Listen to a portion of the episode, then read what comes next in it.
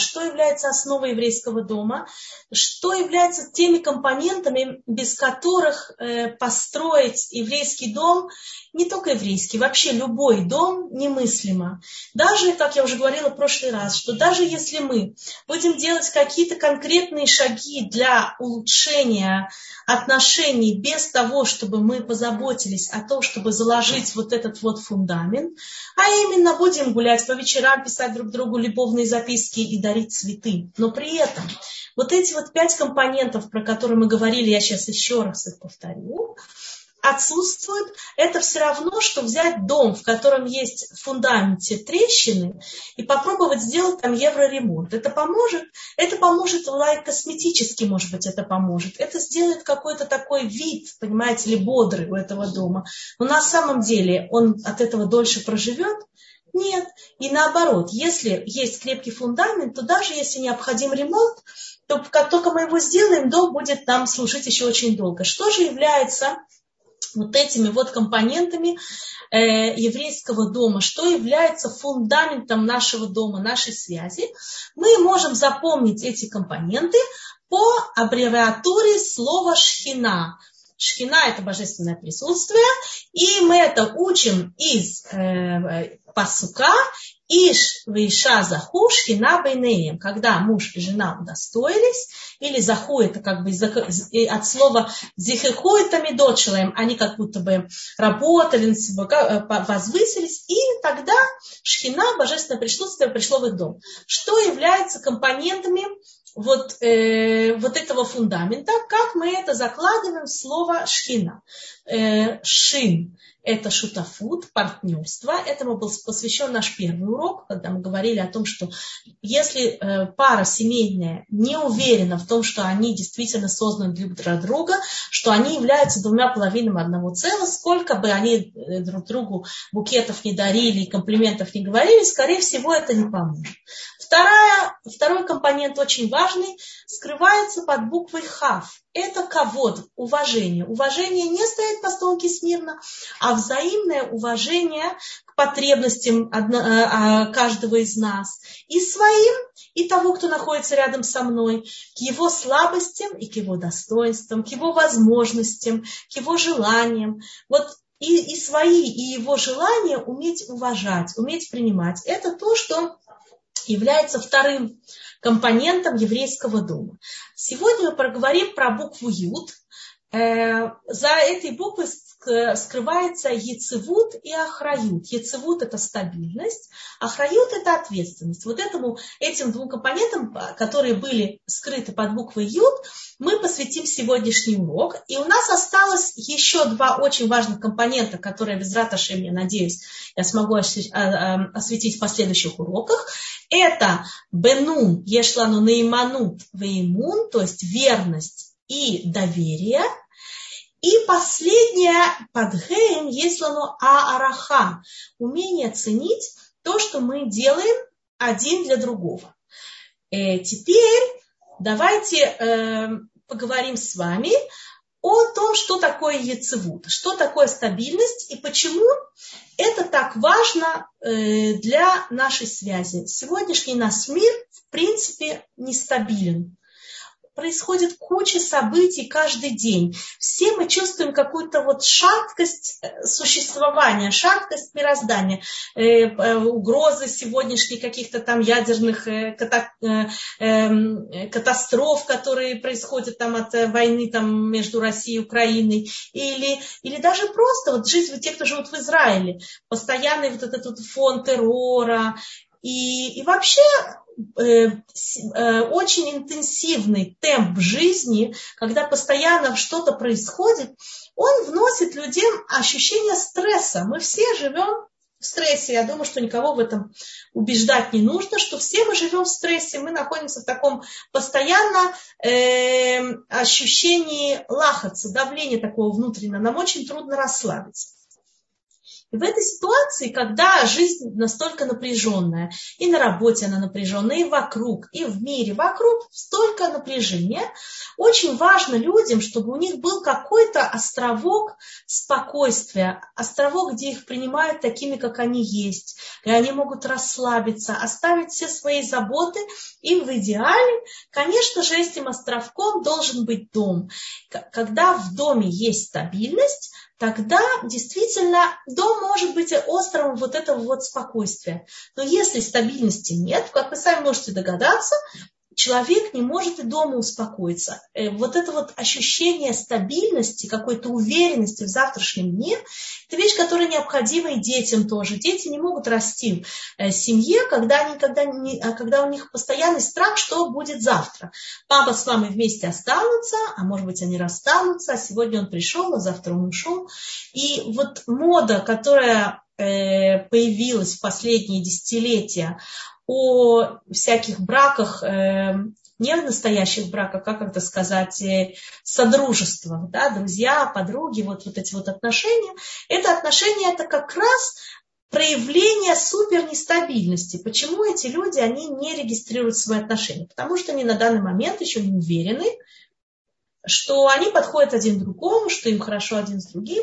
Вот они продолжают годами жить вот, вот, вот в этом ощущении. Вот все то время, пока э, семья, она, у нее нет законного статуса, все это время люди вот этого ощущения стабильности не могут ощутить. И поэтому нормальную действительно связь между ними они создать крепкую не могут. Вот подумайте, как мы можем создать крепкую связь, когда мы, у нас это по сознательном уровне есть постоянно страх, что завтра это оборвется. Кому-то из нас надоест, мы встанем и уйдем. Зачем же мы будем в это вкладывать? Значит, вот это вот ощущение э, стабильности, что мы вместе, и как бы жизнь продолжается. Нам понятно, что было вчера, что будет сегодня, что будет завтра. Это вещь, которая является э, обязательным условием для того, чтобы создать связь. В то, время, пока брак как будто бы не, не имеет под собой законной основы, значит, оба э, человека, которые в нем существуют, они не чувствуют вот этой вот уверенности в завтрашнем дне, вот этой вот стабильности. Ну, мы будем надеяться, что сейчас мы будем говорить про тех, кто уже Э, так сказать, находится хотя бы с точки зрения законной в стабильном состоянии, и станем думать, как теперь э, они должны э, как бы увеличить стабильность их отношений.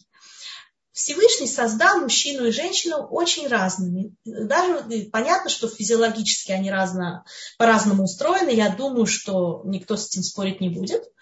Потому что если мужчинам удается рожать, то я думаю, что им приходится для этого делать очень много всяких интересных манипуляций. И все равно я не думаю, что у них это так хорошо и легко получается, как у женщин. Эм, Э, мужчины и женщины созданы изначально абсолютно разными, не только э, с точки зрения производства детей, но и с точки зрения устройства их мозга и с точки зрения устройства их души. Их потребности, они различны. Э, вспомним, что мужчины и женщины, они были созданы сначала как единое целое. И только потом Всевышний их разделил. То есть вот это единое целое, оно включало в себя мужское и женское начало. Потом Всевышний их разделил. И вот в этих разделенных частях э, количество мужского и женского, оно было неравномерно. Мы можем увидеть вокруг себя женщин, в которых есть очень много э, черт мужественности суровости такой, властности, решительности, гораздо меньше сентиментальности, гораздо больше разумного начала. И с другой стороны, можем видеть вокруг себя мужчин, у которых есть очень много всяких женских качеств. Они очень чувствительные, нерешительные, не готовы взять на себя ответственность, э, не готовы вести за собой. Причем, чем ближе мы к э, времени прихода Машеха, так даже в книгах наших написано, тем больше вот это вот равновесие природное, которое было заложено, что женщина, она женщина, а мужчина, она мужчина, тем больше оно нарушается. Мы можем это видеть вокруг себя. Не случайно встало вот это вот движение феминизма. Почему людям оно пришло в голову? Одна из причин, потому что женщины стали чувствовать очень сильную мощь внутри себя, мужскую мощь. И тогда они подумали, мы уже наполовину мужчины, а почему бы нам ими не стать? И это действительно так. Чем женщины становятся более сильными, более волевыми и решительными, э, менее чувствительными, тем мужчины ослабевают. Невозможно быть двум людям сильным один рядом с другим. Всегда, если кто-то один берет власть в свои руки, второй эту власть отпускает. По-другому это невозможно. И действительно так написано, что так будет в, перед приходом Машиха женщины будут властвовать над мужчинами. Мы это видим с вами воочию в очень многих браках, в очень многих семейных парах. Это то, что происходит.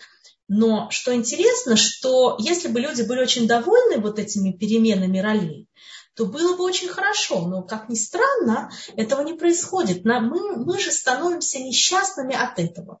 Сильные женщины, достигшие власти и достигшие свободы в принятии решений, почему-то жалуются на свою судьбу. А в чем жалоба заключается? Я живу одна. Со мной рядом никого нет. У меня есть еще, у кого сколько детей, допустим, у нее есть пятый или пять детей, и шестой ребенок это муж. Он не берет никакой ответственности, он не готов за собой вести. Я одна. Вот это вот ощущение одиночества, которое есть у женщины, это происходит именно от того, что она взяла на себя мужскую роль. А если женщина берет на себя мужскую роль, то мужчина автоматически ее теряет, отпускает. Мы можем быть настоящими женщинами, только рядом с нами, когда с нами рядом есть мужчина. А мужчина может быть настоящим мужчиной только когда рядом с ним есть женщина. Именно то, что каждый из нас выполняет свою функцию, свою роль, тем самым мы даем возможность второй стороне выполнить свою роль. Если мы им эту возможность не даем, то, то все, мы становимся несчастными. Мужчина, который, жена, которым властвует, написано в Геморе, что есть три э, вида людей, жизнь которых жизнью нормальной не является. Это слепой, это тот, кто не может прокормить сам себя, и он живет подаянием за счет других. А кто третий? Третий – это тот, над, чем, над кем э, жена властвует. Почему это так? Потому что если жена мужчине не дает себе возможность проявить, он чувствует, что он как будто бы не живет, он не, он не может реализовать себя в этом мире. У мужчины и женщины изначально была совершенно разная функция. Мужчина, он захар. Слово захар – это тот же самый корень на иврите, как зехер, память. Цель мужчины в этом мире подсознательная, каждого мужчины без исключения, который приходит в этот мир, у него есть цель оставить тут какую-то память о себе, оставить какую-то печать на, на, на, на том, что происходит, на реальности, оставить что-то после себя. Не случайно, когда рисуют, даже схематически рисуют э, знак мужчины, мужского пола да, и женского, как мужчина всегда рисует, как стрела, а женщину как что? Как круг. Потому что у женщины у нее э, есть гораздо меньше вот этой вот амбициозности оставить после себя что-то в этом мире. Она может даже по кругу крутиться все время, и будет то же самое. Можно, конечно, с этим поспорить, что сегодня есть очень много женщин-карьеристок, которым важно тоже оставить свою печать, так сказать, в происходящем. Но, как правило, эти женщины внешней женственностью э, по своему поведению не отличаются. И они от себя, они уже сейчас берут какие-то мужские качества. А, а в принципе это призвание мужчины. И любой мужчина, он это подсознательно ощущает. Теперь, если женщина начинает над ним властвовать, то тем самым у него нет свободы оставить, оставить в этом мире что-то он как будто бы идет все время за ней. А она тоже несчастная, потому что у нее есть потребность в опоре, в поддержке, в том, чтобы ее выслушали, в том, чтобы, чтобы рядом с ней был сильный мужчина. Мы этого хотим. Мы, когда вступаем в брак, у нас есть подсознательное ожидание, что у нас будет кто-то, на кого мы сможем опереться. При этом очень часто так получается, что мы его сами сначала ломаем, а потом опереться нам не на кого. Женщина, жена, женщина и мужчина, они были изначально созданы как партнерство, в котором муж дает, а жена получает. Даже вот слово «кала», оно на иврите невеста, оно э, имеет тот же самый, те же самые буквы, как слово «кли». как бы посуда, какой-то кувшин, да, что-то посуда, в которую она принимает что от мужа? Принимает благословение, принимает его влияние и, и духовное, и эмоциональное, и материальное. Так женщина устроена. И в этом, именно в том, что она принимает от него, в этом и заключается их исправление обоих. То есть женщина, она приходит в этот мир, изначально девочка, она уже создана существом дающим, отзывчивым. Мужчина, он создан гораздо более эгоистичным. И вот женщина, она своим правильным поведением, она его учит давать. Но он будет давать только в том случае, если она будет готова от него взять. Вот с этим у нас э, сегодня есть проблема у современных людей, с этим есть проблема. Из-за того, что женщины не готовы взять, из-за этого мужчины не готовы дать. Написано «Лотов льет ли Адам ли водой, а селу эзер кенегдон». Нехорошо человеку быть одному. Я сделаю ему помощника напротив него. Что такое напротив него?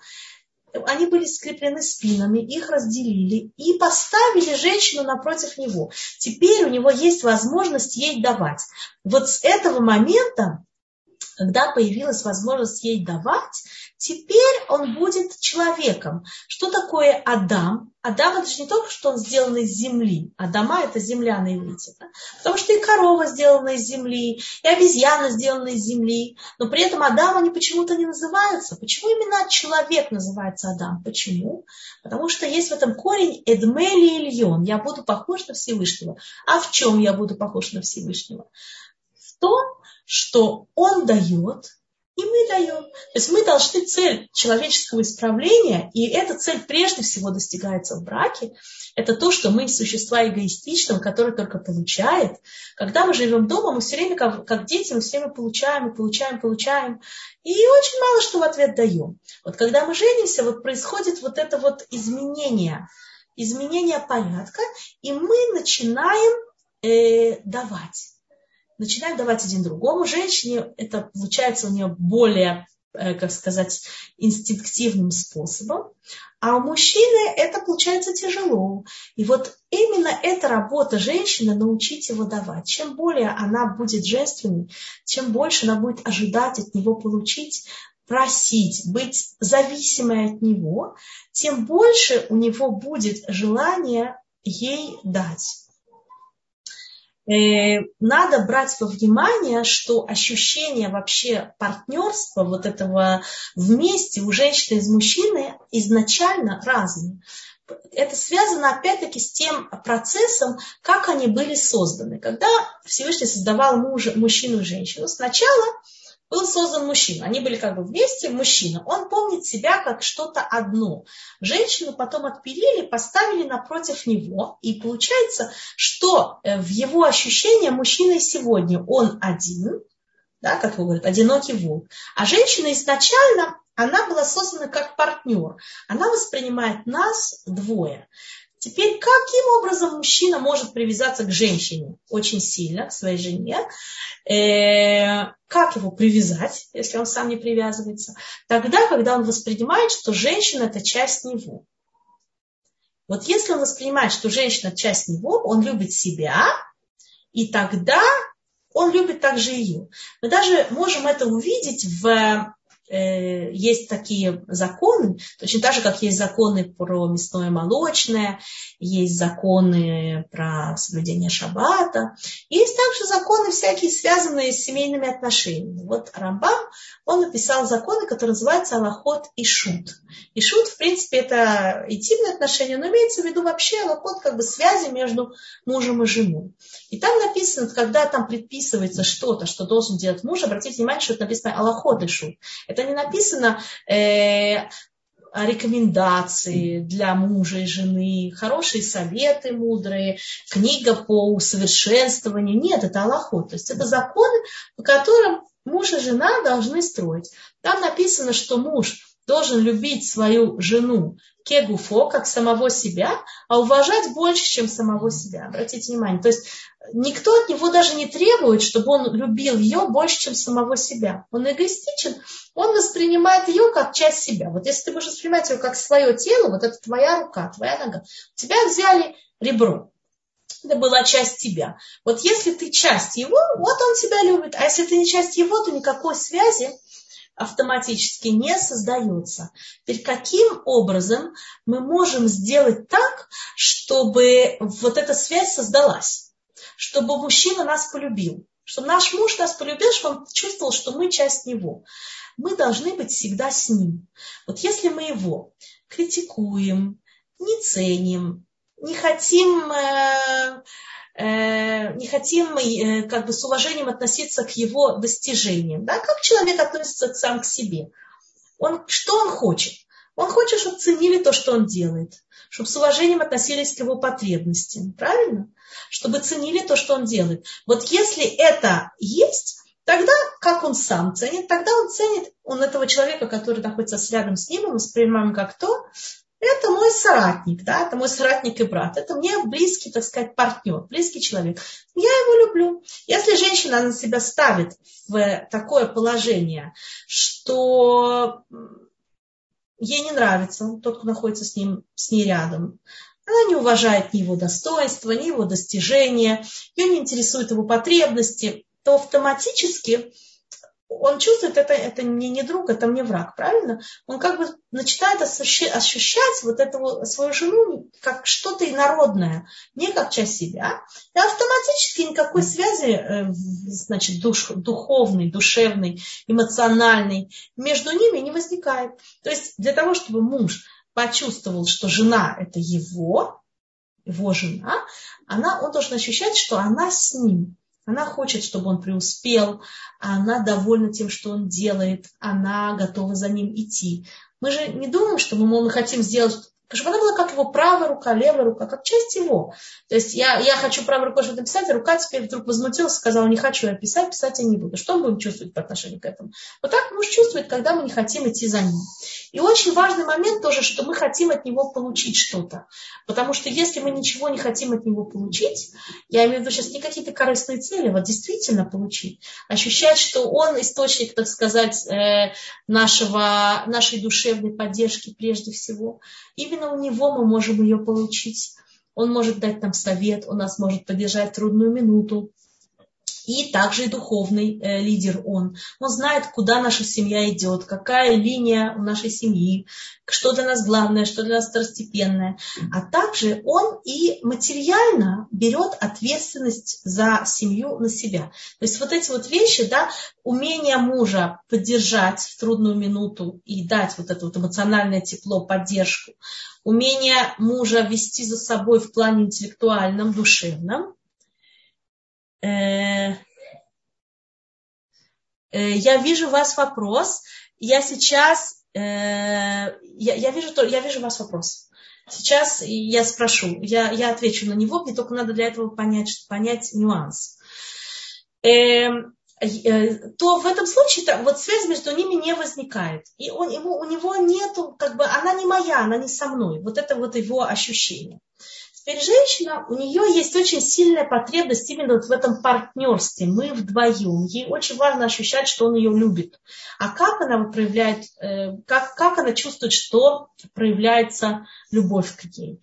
Именно в том, что он готов ее выслушать, готов ее поддержать. Это то, что ей необходимо от него получить. Если этого нет, то женщине, как правило, очень трудно идти за ним с точки зрения, э, э, как сказать, эм, интеллектуальный. Ей трудно принимать от него какие-то идеи, ей трудно принимать его власти и решения, если она не чувствует вот этой вот э, чувственной, эмоциональной поддержки. А ему трудно ее дать, если он не чувствует, что она с ним. То есть это связано одним с другим вещи. Когда интим из-под палки. Сейчас меня спросила женщина, очень важный компонент э, отношений, в семье, это интимные отношения. Значит, интимные отношения, в принципе, это тот инструмент, который привязывает изначально, вот когда они вступают в брак, мужчину к женщине. То есть, если у женщины изначальная связь вот на начальном этапе, это именно эмоциональная связь, то есть эмоциональная связь и то, что она уважает этого человека. Женщине трудно выйти замуж за человека, которого она презирает, которого она не считает как бы достойным уважением как личность, как э, э, и с точки зрения моральной, этической, с точки зрения интеллектуальной, с точки зрения успешности. Нам очень трудно быть рядом человеком, которого мы не ценим. Женщина, она все время ощущает, она хочет ощущать себя, что, что ей есть на кого поднять глаза и смотреть вверх. А мужчины первое вот это вот, э, как бы первый толчок к созданию связи, это прежде всего интимное влечение. Так Всевышний его создал. Теперь это не говорит о том, что он животный, недостаточно духовный. Это не так. Просто мужчина очень сильно эгоистичный. Если бы вот этого интимного желания такого сильного не было, мужчины бы, скорее всего, в брак бы не вступали. И этому есть подтверждение, потому что когда э, во время первого храма э, люди грешили, евреи, тремя самыми страшными вещами, что это было что? Гилуя райот, то есть это разврат, а вода зара, поклонение идолам, и шпихут дамим, убийство там были тоже, э, то мудрецы молились Всевышнему сделать что-то, чтобы, чтобы ослабить это. Всевышний забрал э, у них Ецарара, как бы дурное начало, э, чтобы они перестали поклоняться идолам, но взамен он забрал у них и пророчество. У нас пророчества сегодня нет. Сегодня идолам, я надеюсь, мы никто не бегаем поклоняться, а, но пророчества у нас тоже нет. А также он очень сильно ослабил вот эту вот страсть э, мужчин к женщинам. Как результат этого люди вообще перестали жить интимной жизнью, дети перестали получаться. И тогда мудрецы стали молиться обратно, пришлось это вернуть. Не вступают люди в отношения без того, чтобы вот со стороны, э, прежде всего, мужчины, потом женщины тоже со временем, было очень сильное, э, очень сильное э, как бы, желание именно интимности. Теперь со временем, когда люди становятся старше, с годами, эта сила интимного влечения ослабевает, но при этом, если брак был создан правильным образом, если между ними возникла э, сильная эмоциональная связь, то уже это не так сильно мешает. То есть они, они тоже, как правило, хорошие пары, которые любят один другого, они живут интимными отношениями до 90, до 90 лет. Пока они оба живы, они живут. Э, сегодня есть лекарства для этого, да, то есть живут люди вместе. И, э, но уже вот роль самого, самой, самой этой интимности, она меньше. Теперь, если э, она ослабела без того, чтобы между ними возникли э, близкие эмоциональные отношения, то результатом этого становится развод вот, в возрасте, когда это происходит, уже ослабление э, вот этих вот интимного, интимного как бы, интимной потребности, ну, э, это, скажем, в районе 45, там, 50 лет, происходит сильное ослабление. Это происходит на гормональном уровне, то есть это, это не зависит от, э, ни от чего, это действительно гормоны идут вниз. Но если семья не создала вот этого крепкой, э, крепких вот этих вот э, уз, именно душевных, эмоциональных, мы, мы с вами являемся свидетельством, свидетелями большого процента развода, который происходит вот в этом возрасте среднем людей, которые прожили 15, 20, 25 лет и даже, может быть, не очень сильно ссорились. И даже, может быть, э, они, э, так сказать, э, хорошо себя вели один к другому, в общем-то. То есть все было нормально. Нельзя сказать, что все соседи были свидетелями скандала, битья посуды и всяких прочих вещей. А, но при этом Э, они расстаются. Почему? Потому что вот этой силы уже интимности нет, а ничего другого взамен мы не создали. Поэтому, пока мы молодые, полны силы и энергии, нам, конечно же, желательно это создать. Э, э, зато есть ревность и абьюз. Я понимаю, смотрите, я, возможно, нужно понимать, что происходит. Да? Я тоже занимаюсь я, моя профессия тоже, что я занимаюсь, я называется Мадрихали Хаейшу, то есть я занимаюсь интимностью. Э, э, зависит от чего это произошло, понимаете? Очень часто, если происходят какие-то проблемы именно в интимной сфере у мужчины, он может начать избегать отношений. Но при этом он же понимает, что вам они нужны, поэтому он ревнует. Поэтому он ревнует. Может быть, я не знаю, понимаете, очень трудно отвечать вот так вот в зуме. Это и диабет, правильно вы говорите, сто процентов. Диабет это одна из вещей, которая влияет на, потенцию. Диабет, сердечные заболевания, сто процентов э, эго. Эго не, не думаю, что влияет. Это, это обычно бывает на, физи, на физиологическом уровне. И, к сожалению, тоже женщины.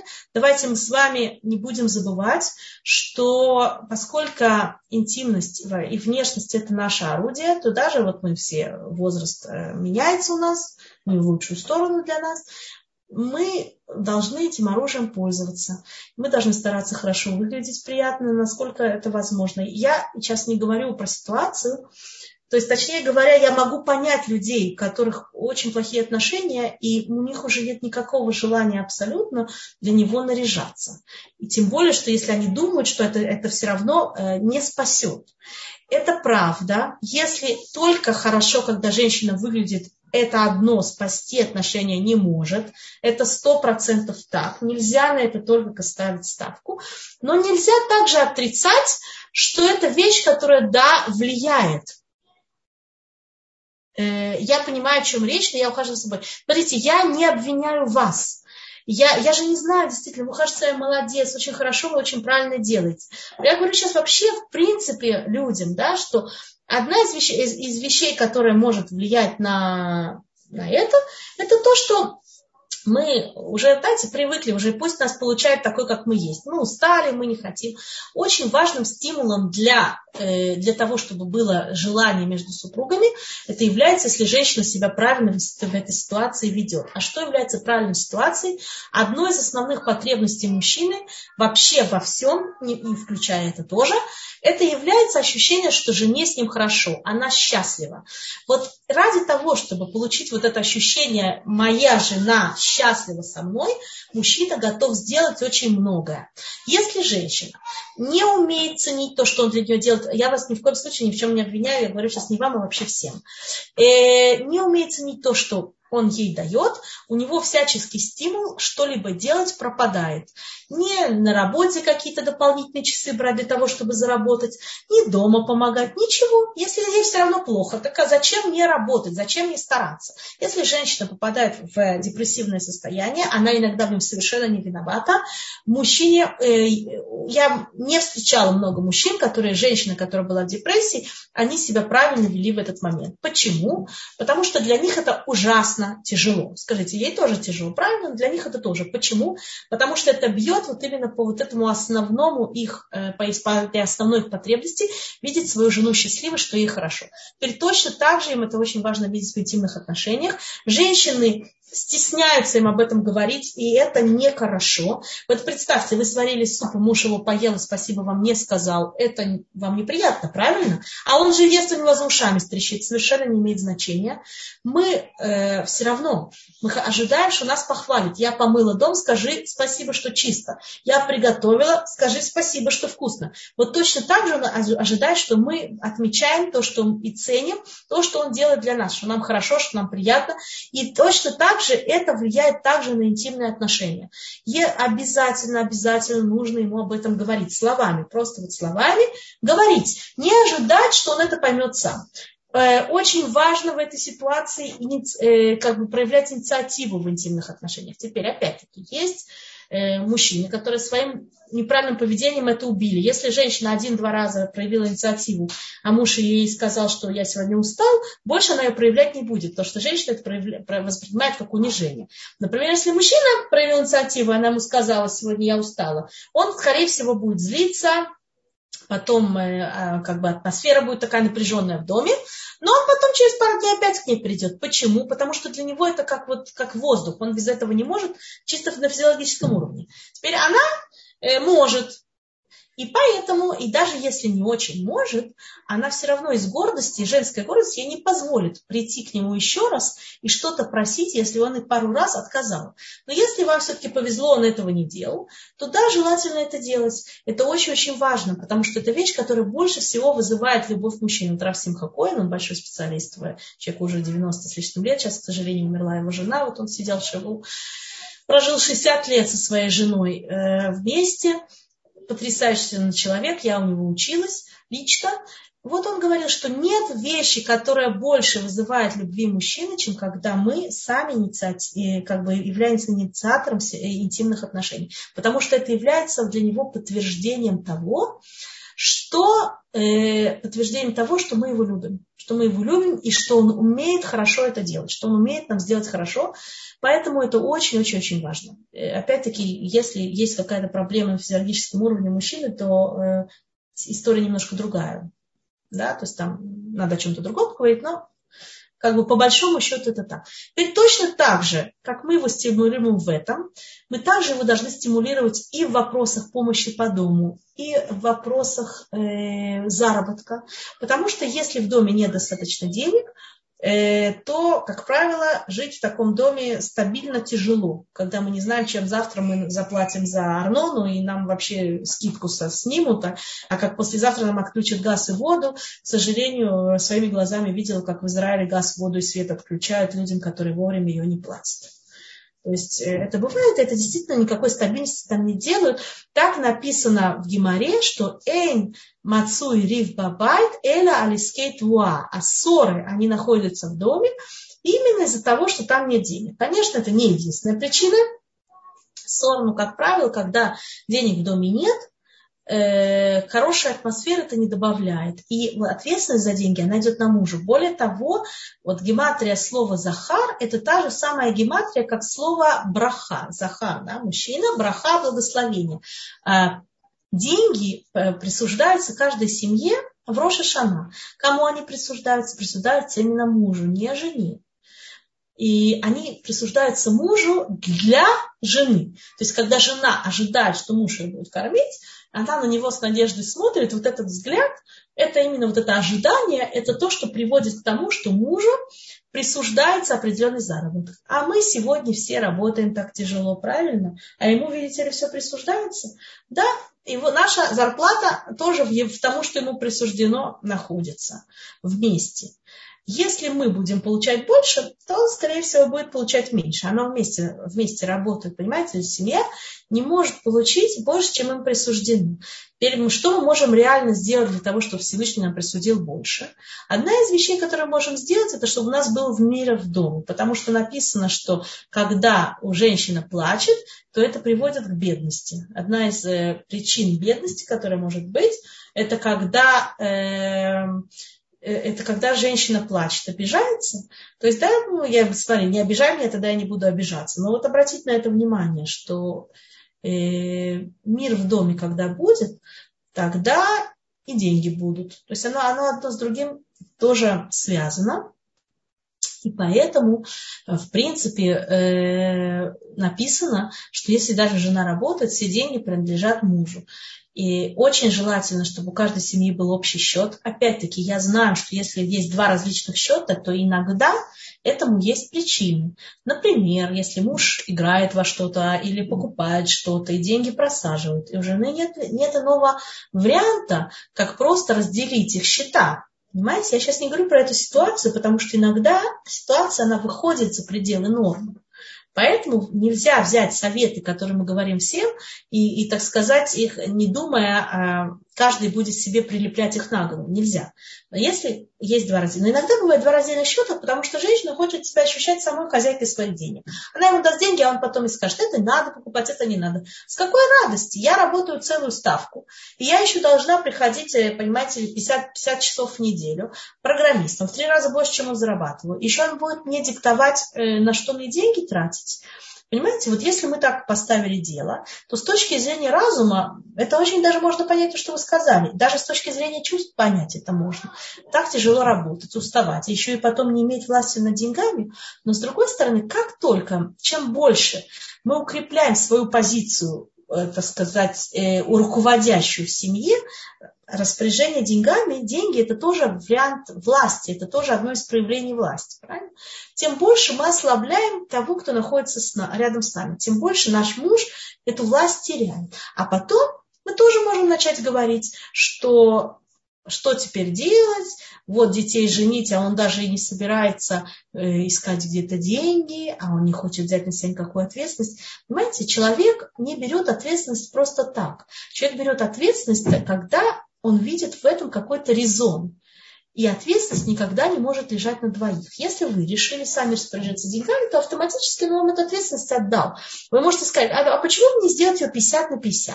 50 будет у меня, я буду э, распоряжаться, и у него 50, он будет тоже распоряжаться, когда долги платить, он будет искать деньги, а когда подарки покупать, тогда я буду. Так не бывает.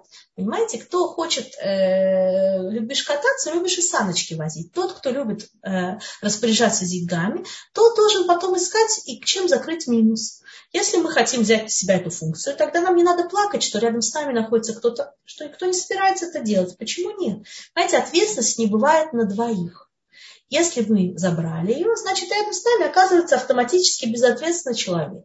И заодно у него, у него пропадает стимул э, вкладывать в семью, понимаете, если он не отвечает. Одна из, одно из стимулов, почему мужчина вообще старается что-либо делать, это чтобы ощутить, что он свою, свою возможность сделать своей жене хорошо. Когда мы делаем кому-то хорошо, мы чувствуем себя большими, важными, значительными. Мужчине очень важно это ощущение важности и значительности. Если мы, не, э, э, мы ему это важное, ощущение важности и значительности не даем, значит у него пропадает какой-либо стимул вообще что-либо делать. Вообще охрают, вот эта вот ответственность, это очень-очень важная вещь. И а, мы подсознательно ожидаем от нашего мужа, что он возьмет ответственность над различными областями жизни. Но мы но при этом у нас тоже есть ответственность, как уж он, у нас тоже есть ответственность. На чем должна быть ответственность? Прежде всего, на ведении дома. При том, что мы можем быть э, очень заняты. И у нас, на самом деле, на Всевышний так что у нас подсознательно есть. Например, когда приходит э, гость, э, гости домой, муж, например, приводит какого-то друга незваного, и мы об этом не планировали. Мы сразу начинаем напрягаться. Дома не убрано, куда ты его привел, я совсем не рассчитывала. И муж тоже говорит, да он вообще никуда не смотрит, он не обращает внимания, ему совершенно не важно. Или начинает говорить, дома замечательно, дома очень убрано, все прекрасно. Почему ты вообще напрягаешься? У нас вот это, есть вот эта врожденная ответственность, что мы отвечаем за то, чтобы в доме был порядок, чтобы было чисто и хорошо. И если у нас это не получается, то мы это воспринимаем как какую-то, э, как сказать, свою неудачность хотя бы. Мы не хотим, чтобы чужие люди это видели. И он не всегда это понимает. Теперь, если мы хотим от него помощи по дому, и мы должны воспринимать это, что точно так же, как в вопросах заработка он должен, по еврейскому закону, он должен нести ответственность за это, а мы можем ему только в этом помогать.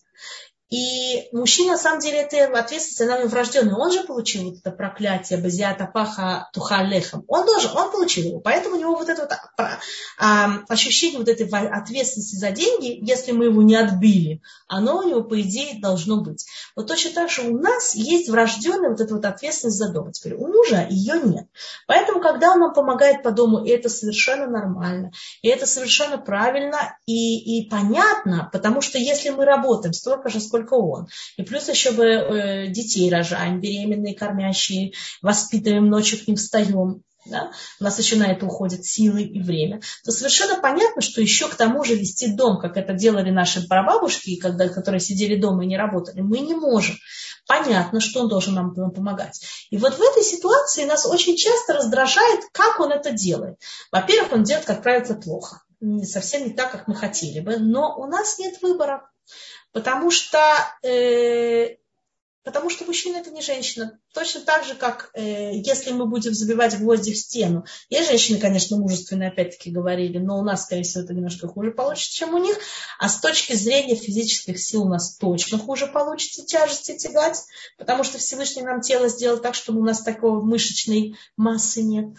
Вот точно так же у него нет ощущения, что дом это часть его часть него. он делает что-то по дому для нас, для того, чтобы сделать нам приятно. Вот нужно это э, не забывать. Его помощь по дому – это чистое проявление любви к нам. Каждый раз, когда он что-то делает, воспринимайте это так. Он мог купить вам цветы, он мог купить вам подарок, он мог написать вам любовное письмо, и он сейчас пошел сделал что-то по дому, потому что он сам от себя это не понимает. Он это сделал исключительно, исключительно из любви к вам. И он не всегда понимает, как это надо делать. Теперь, если мы хотим сделать так, чтобы муж нам помогал, то желательно не критиковать то, что он делает, особенно сразу после того, как он это сделает, потому что у него тогда не возникнет никакой мотивации это делать в следующий раз. И очень часто таким образом именно жены еще на начальном этапе сделали так, что весь дом полностью висит на них. Причем совершенно не в зависимости от того, сколько она работает. То есть это абсолютно непропорционально. Муж ничего не делает. Почему? Потому что у него не возникает никакой мотивации. Он что-то сделал, еще и получился сам виноват не хочет, он не хочет больше ей помогать. Значит, первым делом, если даже вам не понравилось, как он сделал, примите это, что, понимаете, если, например, сосед что-то пришел, вам сделал, который вам не обязан, вы же были бы рады тому, что он сделал, даже если он сделал плохо. Правильно? Когда чужой человек делает, у нас претензий, как правило, к нему нет, если мы только денег ему не платим. Если это бесплатно, то, как правило, претензий нет. Вот посмотрите это как на помощь чужого человека. Вот точно так же э, похвалить, отблагодарить и никаких замечаний не делать. А что же мне теперь всю жизнь жить с плохо помытым полом, он каждую неделю будет его мыть вот так плохо, и криво стирку мне вешать, и в магазине не то, что надо покупать. Я должна каждый раз это есть и на все на себе, или делать все за него, или мучиться. Нет, не нужно. Можно сказать. Но нужно говорить это, знать, в какой момент это сказать. Нужно найти подходящий момент потом, в другой раз. Просто, знаете, так это э, между делом сказать. знаешь, мне кажется, что если вот когда моют полы, мне кажется, что лучше сразу вытерять их тряпкой, а то потом ходим, и вот эти лужи все э, остаются, и потом следы остаются на полу, например. Там. Или когда мы идем покупать э, помидоры, то желательно выбирать покрепче, потому что если мы будем покупать мясо, мягкие, они потом все полопаются в холодильнике, понимаете? Вот это вот такой какой-то. Но нет, сразу как он принес э, помидоры из, из магазина, сразу ему об этом сказать. И не забывать э, похвалить. Он воспринимает себя как доброволец, он не воспринимает себя как обязанный человек, потому что это не его охрают, а не его ответственность. Понимаете? Поэтому смотреть на это как на чисто добровольческое э, мероприятие и хвалить его, и не забывать, и никогда не уставать с этого. А почему я так это не воспринимаю? Почему вы так не воспринимаете? Потому что вы чувствуете ответственность за дом, а он нет. Потому что вы женщина, а он мужчина. Теперь у нас вообще есть возможность многое менять в наших отношениях, но, как правило, мы всегда ждем, что, э, что вот это изменение, оно будет со второй стороны. И можно так ждать до завтра. А желательно всегда стараться взять ответственность за то, что происходит в доме, на себя тоже. Хотя бы в процентов того, что зависит от меня. То есть мы, вот мы, нас двое. Каждый из нас вносит в нашу связь 50%, правильно? Я должна знать для самой себя, что я сделала все, я сделала свои 100. Теперь как отреагирует человек, который находится напротив меня, не всегда зависит от меня, не всегда, если я сделала все правильно, я получу стопроцентный результат. Во-первых, само ощущение того, что я сделала все возможное, оно тоже э, снимает, оно как бы дает ощущение такое более успокоительное. Хотя есть люди, которые скажут, я сделал все возможное, и все равно ничего не получил. Вообще в жизни мы должны стараться делать все возможное, а результаты от Всевышнего. И точно так же и здесь мы должны стараться делать все возможное от нас, понимать, что у нас вот эта ответственность, мы должны делать сто процентов за свои 50. Что будет делать другая сторона, мы за него ответственность не несем. И вот э, стараться жить сегодняшним днем, вот тем, что происходит сегодня, потому что изменять мы можем только сегодня. И вот мы можем посмотреть на слово «охрают», ответственность, и мы увидим, что в слове «охрают» заложены э, всякие компоненты, которые вот эту вот ответственность могут нам, нам э, мешать взять на себя. Например, охрают. Есть у нас алиф, это я. Вот я сам могу взять на себя полностью эту ответственность. У нас есть ах, у нас есть близкие люди, да, не думать, что если близкий человек, который находится возле меня, он будет себя вести по-другому, моя жизнь изменится. Нет, я сам, я сам кузнец своего счастья, я беру охранить, я. Ахер, сосед, если сосед, там, не знаю, на работе начальника, сотрудники, сослуживцы, кто-то возьмет ответственность, будет по-другому себя вести, моя жизнь изменится. Нет, нет, нет, я, Алиф, Алиф. Каждый раз Помнить, что ответственность на самом деле на мне. Я, все, все карты в руках у меня. Я это тот человек, который меняет свою жизнь. Я это тот человек, который может сделать себя счастливым или несчастливым. Это зависит от меня. Дальше есть у нас Ахарей. А у меня было трудное детство, и мои эти воспоминания тяжелые, они мне не дают возможность сделать себя счастливой. Нет, нет, забыть Ахарей, нет Ахарей. То, что было, то прошло. Это прошлое. Я сегодня живу, я нахожусь здесь. Это зависит от меня. Алиф, опять вспомнить. Алиф, это самое главное.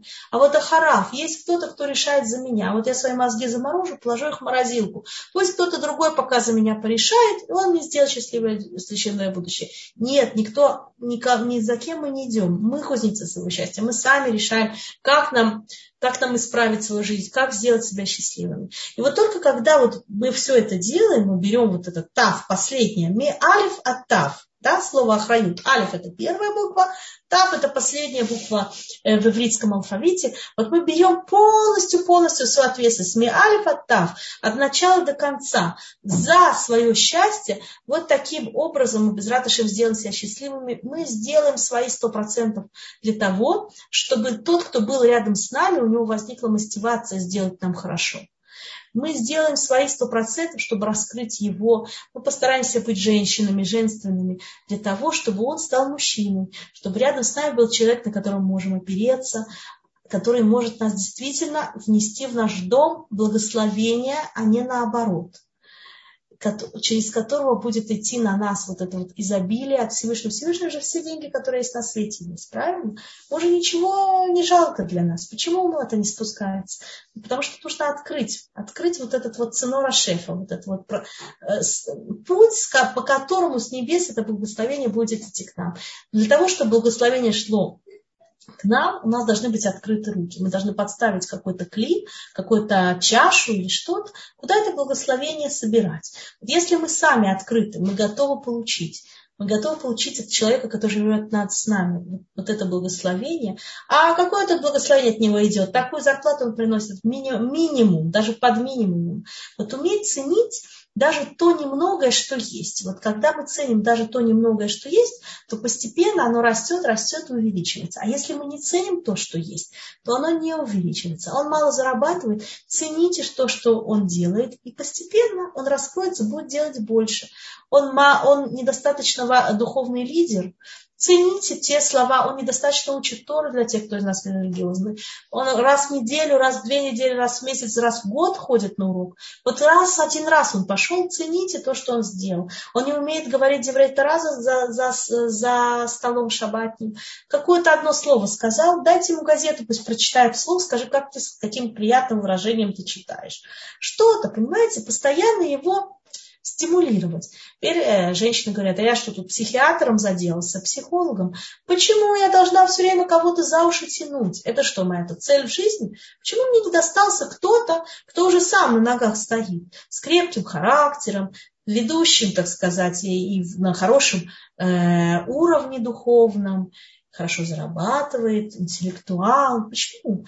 Вспомним, вспомним, что все наши браки с небес, мы получили то, что нам точно, то, что нам положено. Это во-первых. И во-вторых, да, мы должны все работать психологами, но не должны, это для нас, понимаете? Мы ими должны работать, потому что только у женщины, у нее есть вот это вот свойство. Она может раскрыть своего мужа и своих детей. Это одна из вещей, которую Всевышний ей дал. Он дал ей такой подарок. У женщины есть такая вещь, которая называется бина и тира. Слово бина это как бы как интуиция. Бина и тира. И слово бина понимание, глубинное понимание, да, оно имеет те же самые э, э, буквы, как слово бния, строительство. Есть женщина вот этой вот своей интуицией, она может из ничего сделать что-то. Она может вырастить человека, она может его построить. Мы знаем очень известный пример про Рахель, дочь Кальба Саво, которая вышла замуж за пастуха Раби Аким. Она увидела вот интуитивно почувствовала, что в нем есть очень большой духовный потенциал, и она правильным поведением своим, вот этим ожиданием от того, что он преуспеет, Э, и что он продвинется в учебе. Она сделала так, что он в результате стал великим человеком, стал Дором, через которого передавалась Тора.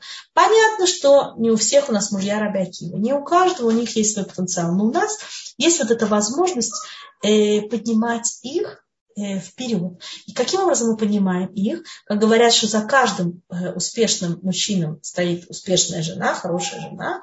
Помните, еще в прошлый раз мы это говорили. Вот именно то, что мы смотрим в него снизу вверх, то, что мы в него верим, это та вещь, которая помогает ему раскрыться. И написано в, э, в трактате в Талмуде, что Раби Йоси Аглили, он встретил Ильяу Нави, пророка Ильяу, и он его спросил, э, написано, что женщина Эзер Кенегдо, она помогает мужчине. А в чем это проявляется? И, и, и там Гемора отвечает. Он ей приносит зерна пшеницы, он прямо так их ест, он ей приносит э, зерна э, э, льна, прямо так он их одевает. Нет. Она его она Мейрает и нам, открывает ему глаза, Мамидальна Аррагла вставит его на ноги. Теперь спрашивается, какая связь между этими вещами? Он и приносит вроде бы что-то материальное, а ее вклад, он именно духовный. Есть очень много объяснений, вот это вот противоречие, почему именно то. Одно из объяснений это такое, что именно за счет того, что мы от него принимаем то материальное, что он нам дает, это та сила, которая его поднимает на ноги, которая его делает человеком. Вот то, что он может нам дать, вот та зарплата маленькая, которую он принес, вот эта вот помощь неудачная, которую он сделал, вот, вот эти вот неуклюжие слова комплиментов, которые он нам сказал, и, и, то, и тот неудачный подарок, который нам на день рождения купил. Вот это вот все вместе, вот его вот эти материальные вложения, да, обратите внимание, что он, он, он, он приводит как бы в пример что-то, эм, не, не такое, что прямо очень грандиозное, правда? Зерна пшеницы и, и семена льна. Да? И при этом она, вот она может это переработать, довести это до какого-то более совершенного состояния, и благодаря тому, что она от него это взяла и переработала, это именно то, что ему открывает глаза, открывает глаза Майра и Тинах зажигает их, даже Майра это не только открывает, лопутаха, да, на иврите, Майра, она, ему, она его зажигает светом, она заряжает его энергией и поднимает на ноги, она дает ему возможность идти вперед, идти вверх в любой абсолютно области. Значит, у нас, нас, как женщинах, у нас вот заложен вот этот потенциал. э, открывать скрытое в нашем муже и в наших детях. И это совсем не, не, тут не говорится не о психиатре, не говорится о должна или не должна. Это говорится о, о священной роли, о, о великой роли, которую Всевышний нам дал. Подумайте, от нас, от того, насколько мы будем способны принять того, кто находится рядом с нами, таким, как он есть, и наших детей, и нашего мужа. Принять их такими, как он есть. Уметь ценить то, что в них есть, зависит от того, этот человек сможет раскрыть себя или нет. Это разве не великая роль? Не, не, причем здесь психиатр? Причем здесь? Мы не хотим, не хотим, чтобы от того, как мы себя ведем, зависело вложение нашего мужчины в этот мир, он должен оставить в этом мире что-то. Если мы ему поможем, мы его эзер, мы его помощники. В чем помощь заключается? Именно в том, что мы его принимаем таким, как он есть, и готовы принять то, что с радостью, то, что он нам дает. И тогда без Раташем и благословения в нашей семье будет больше, потому что благословение от Всевышнего, и денег будет больше, и мира будет больше, и любви будет больше. Он будет ощущать нас как часть самого, самого себя. И если он будет ощущать нас как часть самого себя, то тогда и любовь, и связь с ним, то, что для женщины так важно, Зраташем тоже будет э, большой, и нам будет хорошо, мы будем счастливы от этого. Я считаю, что это стоит того. Батшева, я думаю, что, может быть, у людей появились какие-то вопросы, я готова на них с радостью ответить. Сейчас мы посмотрим в чат. Если у кого-то есть вопрос, можно поднять руку, мы озвучим ваш вопрос.